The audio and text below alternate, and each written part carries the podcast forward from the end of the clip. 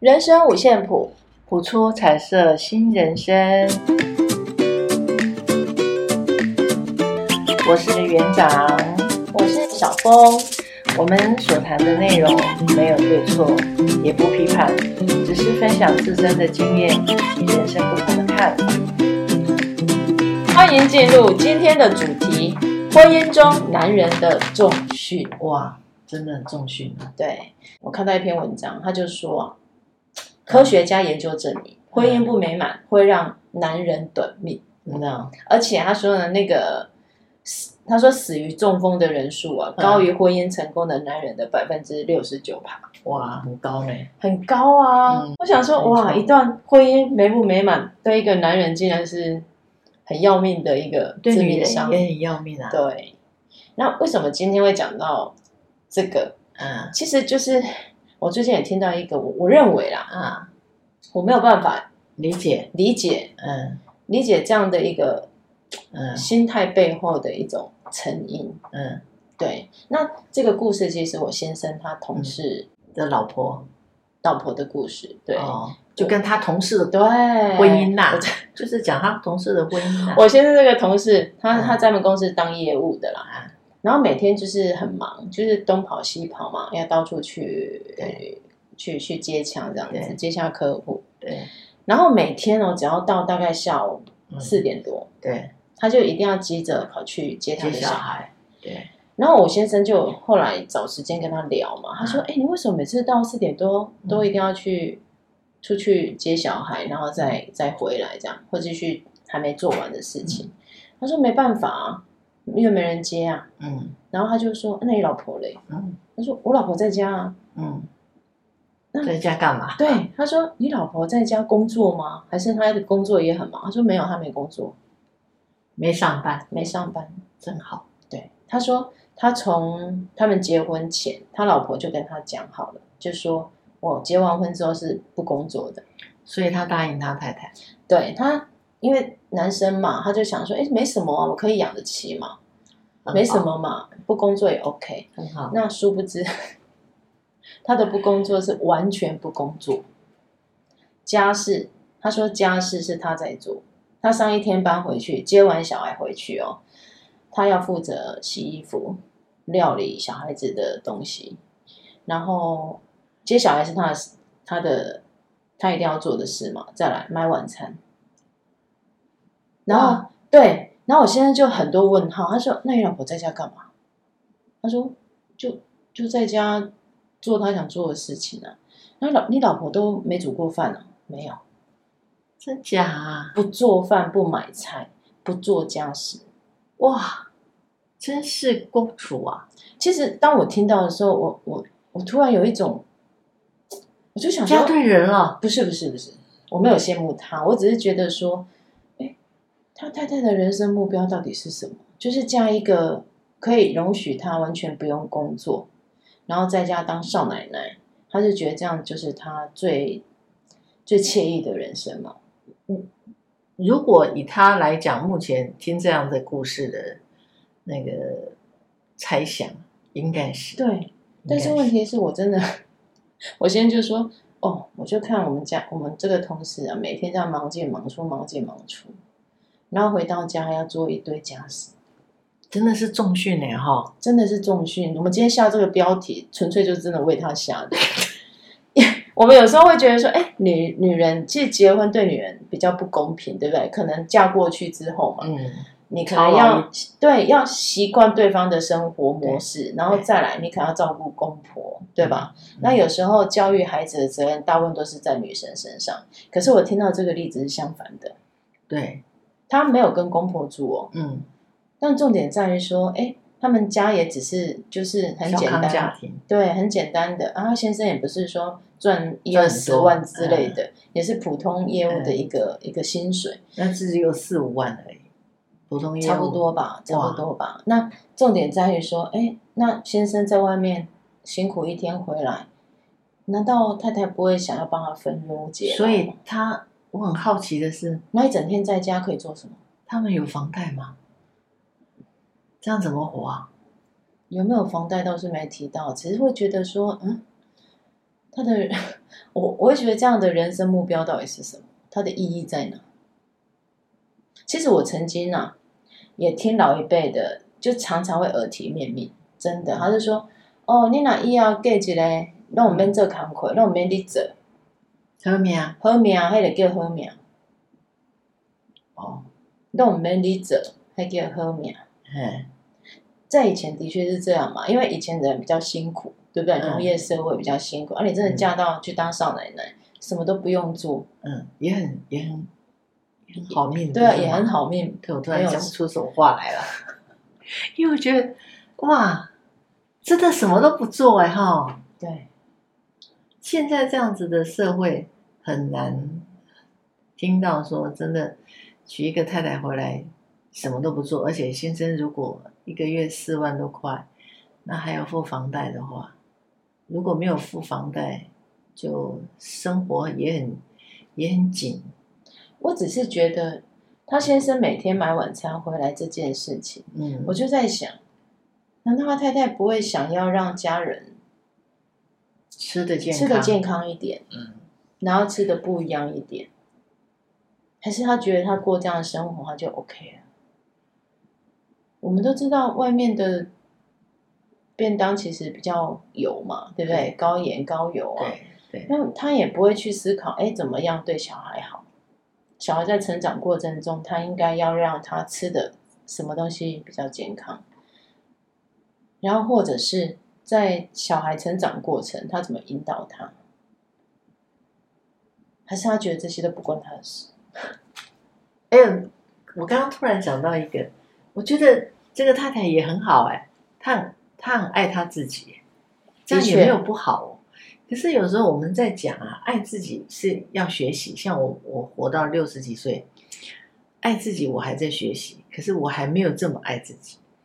有的时候我们在爱自己的过程当中啊，那个过与不及也很重要。就像你刚刚讲的，他他身为人妻，身为人母，对孩子的一些生活照顾，这个部分是不是少了一点？如果这个部分少了一点，就等于他，他爱自己这个部分，爱自己这个部分过，那过了，就我们再讲讲白一点，就叫做他煮熟了。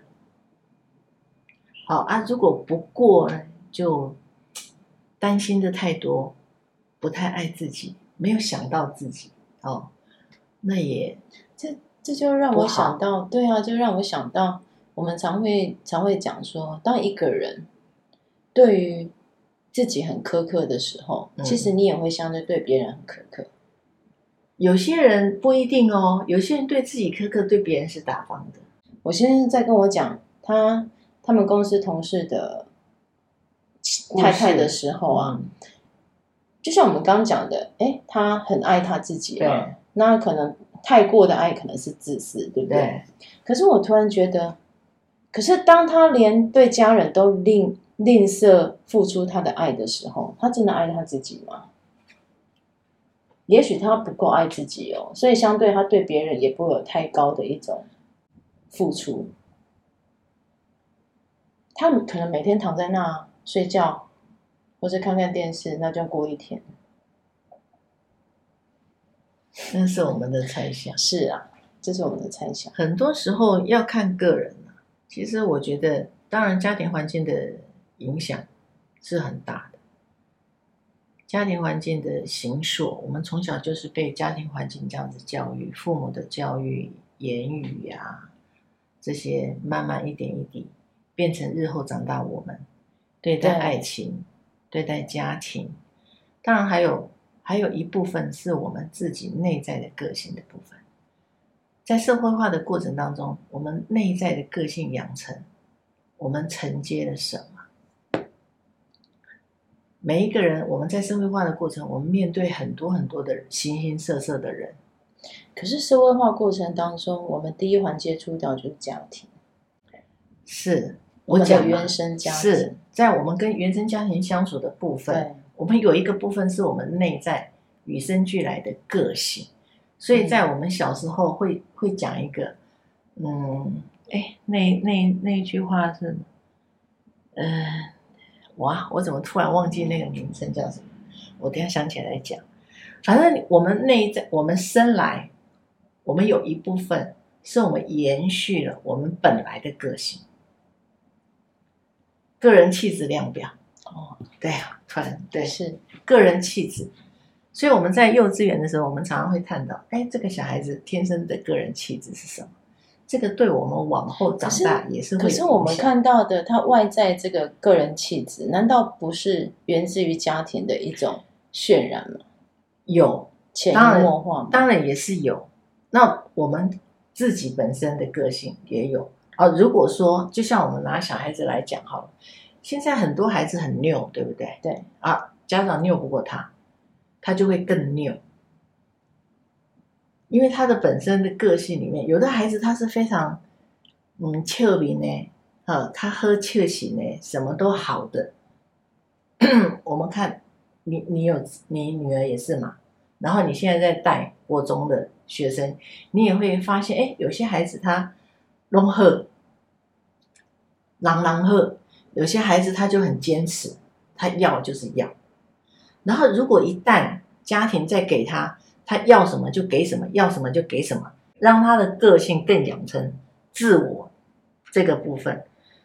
我说要一就是要一，这个让我联想到一个一个故事。这个故事其实是我们的大文豪徐志摩的故事。嗯，我们都知道他生命当中有三个很重要的女人，对不对？嗯，那其中他的老婆，他的。明媒正娶的那个正妻，对，她叫做张幼仪。嗯，那我就哎，刚刚我就突然蹦出来张幼仪这样的一个一个个性，她在婚姻当中的一个个性，她其实当时候他们以前那个时代啊，明初的时候，清末明初的时候，其实结婚他们也是都都是所谓的门当户对，嗯，然后有时候是有时候是一种利益上的联姻。然后不管哦，不管他们的关系是什么，那当这个张幼仪嫁过来的时候，嫁给徐志摩的时候，我们也都知道徐志摩他是一个，哎，什么样的一个教育背景？他其实其实吸取了很多西方来的一种教育观念，所以徐志摩不爱这种不是自由恋爱而成的婚姻，所以当时候张幼仪嫁给他的时候啊，对，张幼仪又承接他妈妈那边给他的观念，他要出嫁的那一天，妈妈。一再耳提面命跟他说：“女生就是要三从四德，先生讲什么你都不能反驳，而且你在嫁过去之后，你一定要侍奉公婆，就是所谓的传统妇女的一种美德形象。”是啊，她一直谆谆教诲给张幼仪，就是她的妈张幼仪的妈妈，嗯，一一直耳提面命，所以张幼仪张幼仪当时候应该说，在当时候很多女生啊都是很乖的，很听话的。所以她也承接她妈妈给她的概念，可是张幼仪并不是完全没有没有教育哦，没有没有受教育过。他其实他的教育程度也不错哦，因为有钱人家的小姐嘛，所以他其实是是吸取了很多知识的。他没有，他不是没有自己的想法，只是他的家人，他的妈妈这样跟他讲，所以他也承袭这样的一个观念，嫁嫁给徐志摩。那徐志摩当。结完婚之后，当下他就厌恶他这个老婆，为什么？他觉得他这个老婆就是迂腐、传统，不是他想要那种自由恋爱、奔放的那种情感。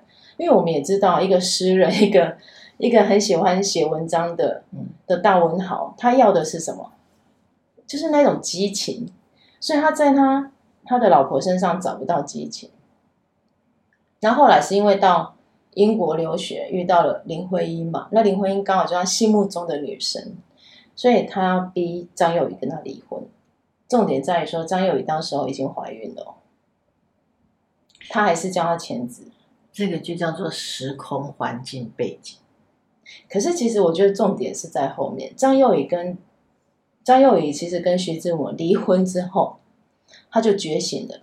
他其实是一个非常有经商天分的。的人的女生，所以那时候她离婚之后，那他们家也有钱嘛，所以呢，她她可能从她哥哥那边哦接手了一间银行，你知道她把那个银行管理的多好，然后越做越大，变成是后来变成是中国一个很知名的银行家，银行银行家就是女生哦，在当时是很了不起的。这个就是我们讲的嘛，为调整。对，你本来内在就有那个部分。对，那你因为，你因为要听话，你因为传统的教条的认知，对，在那个时空环境背景之下，传统你就要遵守。好女人的传统是什么？三从四德。那现在的时空背景又不一样了。对，所以很多时候的一些伟大爱情故事，就是在那个时候诞生的。不是吗？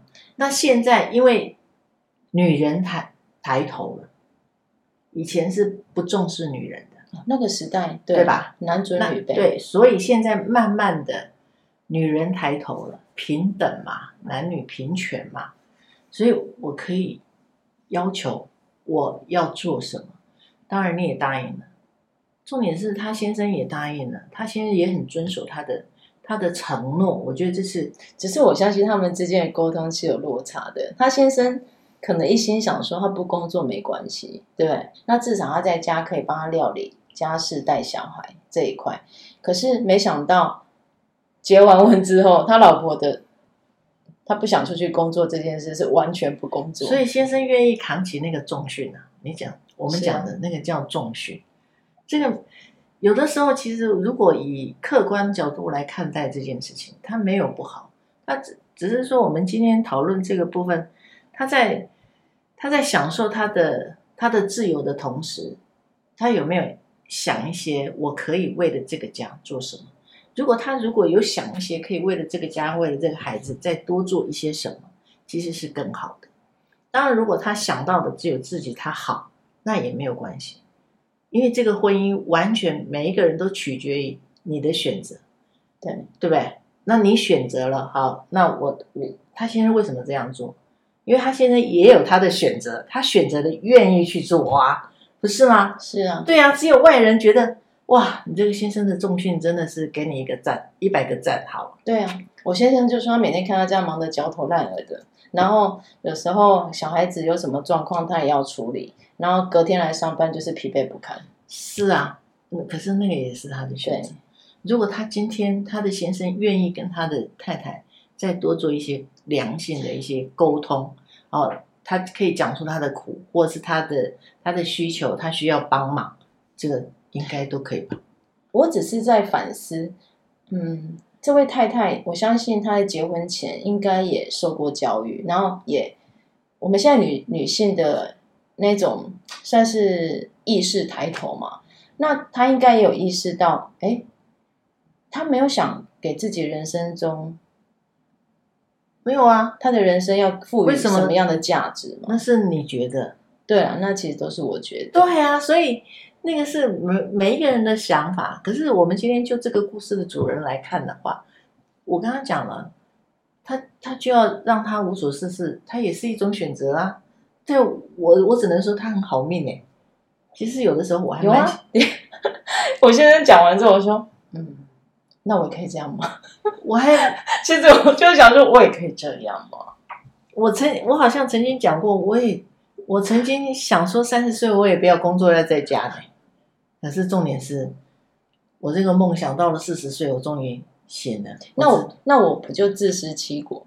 我从我从小时候就是在求学阶段啊，我就是告诉自己，我就算结完婚啊，我也要有我自己的工作，我自己的专长。所以你叫做独立女性，因为我觉得我不喜欢，因为我可能从小到大吧，我就是看到。没有哎，其实我很向往不要上班，在家躺着这样颓废。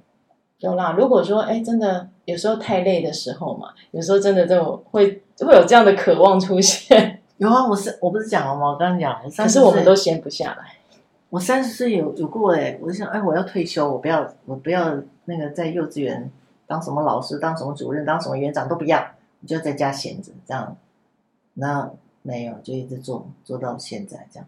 所以其实没有不好，其实真的没有好不好。那我们只是就这个故事来探讨，我们人应该怎样爱自己很好。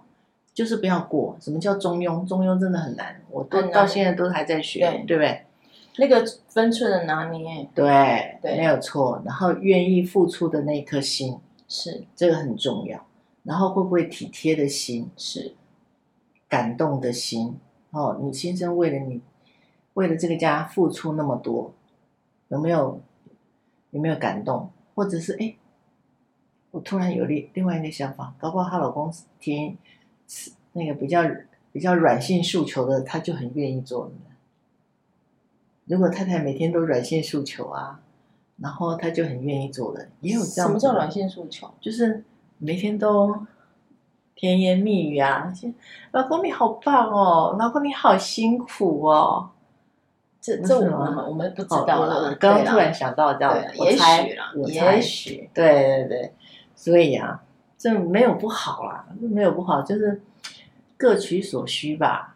对啊，其实其实我们今天这个主题虽然变得好像是男人真命苦的概念，可是实际上我我思考的点倒是会觉得说，哎，那不管男生女生，我觉得在在我们生命历程当中，我们都都应该赋予他一些。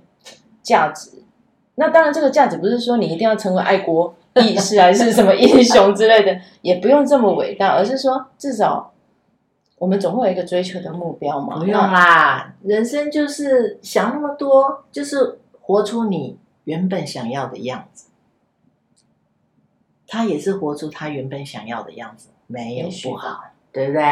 每一个人的选择都不一样。我希望他不是因为迁就于现实，只是因为你很独立，所以你觉得应该女人可以怎样怎样怎样，老妈妈可以怎样怎样怎样，老婆应该要怎样怎样。没有没有，如果我们我们是我们是客观者，我们看待这样一个事情在发生都很好，因为他活出他想要的样貌。是，那你现在也在活出你想要的样貌。是啊，不是吗？是，对啊，所以就要恭喜彼此，祝福彼此，对，都可以活出自己想要的样貌。不管你用任何的方式，当然不能为为非作歹了。当然，就是你可能透过学习呀、啊，透过什么，然后让自己更好。那他也是让自己更好，不是吗？就像我常跟我常跟学生讲的，我说。不管你们现在的选择是什么，我希望你们都可以好好尊重自己的选择，是啊，它很重要，是啊，因为那个就是你想要的人生，对，那你就应该尊重他。在这个想要的过程当中啊，选择的过程当中，如果你选偏了，就要为自己做出负责，当然，对吧？对，对啊，是没有错啊，就是我们讲在讲。